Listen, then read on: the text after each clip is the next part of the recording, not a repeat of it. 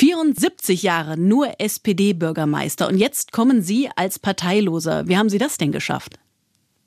Na gut, das ist ja nichts, was über Nacht kommt. Ähm, wir haben ja in Mainz, also wenn Sie so wollen, diese politische Reise in Mainz begann ja schon 2017 mit der Arbeit zum Bürgerentscheid, damals zum Thema des Bibelturms. Und es hat das erste Mal gezeigt, dass sich ähm, die Stadtpolitik von der Bevölkerung ein wenig, ähm, ja, ich sag mal, den Kontakt verloren hatte. Das war ja damals ein sehr deutliches Ergebnis ne, gegen dieses Projekt und auch gegen die Art und Weise, wie dort kommuniziert wurde, wie dort auch mit Finanzierungen umgegangen wurde. Und das war so der erste Schritt.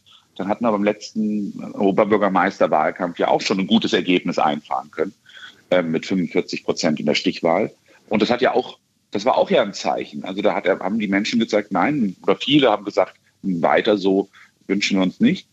Und jetzt haben wir natürlich ähm, etwas, nach sechs Jahren hatten wir jetzt hier natürlich ähm, ein Paket geschaffen, was dann äh, mit 63 Prozent äh, ein starkes Votum erhalten hat. Also das hat mich gestern wirklich sehr, sehr gefreut. Ich will sagen, das kam nicht über Nacht. Ich habe jetzt über Jahre den Menschen klargemacht, dass ich mir mehr Transparenz, mehr Beteiligung in der Stadt wünsche. Und das kam bei den Wählerinnen und Wählern jetzt an. Und ich glaube, das waren die richtigen Themen, die wir da gesetzt haben.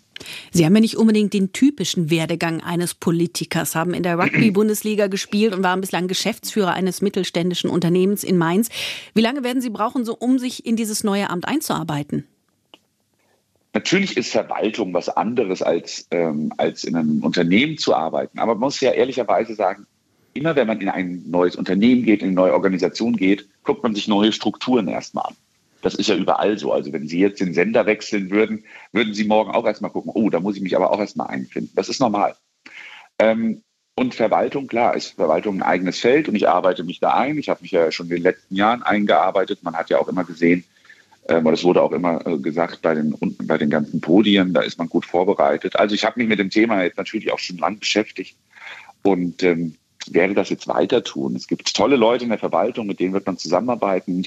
Was ich jetzt von Anfang an klar machen möchte, ist zu sagen, wir werden jetzt hier innerhalb der Stadtverwaltung keine Revolution starten, aber es wird sich etwas ändern, nämlich, dass die Mitarbeitenden jetzt im Mittelpunkt stehen und nicht mehr das Amt des OBs. Und ich glaube, das ist das erste Wichtige, was ich dort setzen möchte, dass ich dafür sorgen will, dass eine Verwaltung auch modern aufgestellt sein kann und dass auch eine Verwaltung ein toller Arbeitgeber ist. Also nur wenn wir motivierte Leute in der Stadt haben, können wir die ganzen Herausforderungen von Mobilität, Wohnen, Wirtschaft und auch Digitalisierung in der Verwaltung ähm, überhaupt zeitnah in den Griff bekommen. Das ist die Aufgabe eines OBs. Im Wahlkampf haben Sie immer wieder betont, dass Ihnen die Bürgerbeteiligung am Herzen liegt. Sie haben es hier auch schon angesprochen. Was genau werden Sie denn in der Richtung als erstes angehen?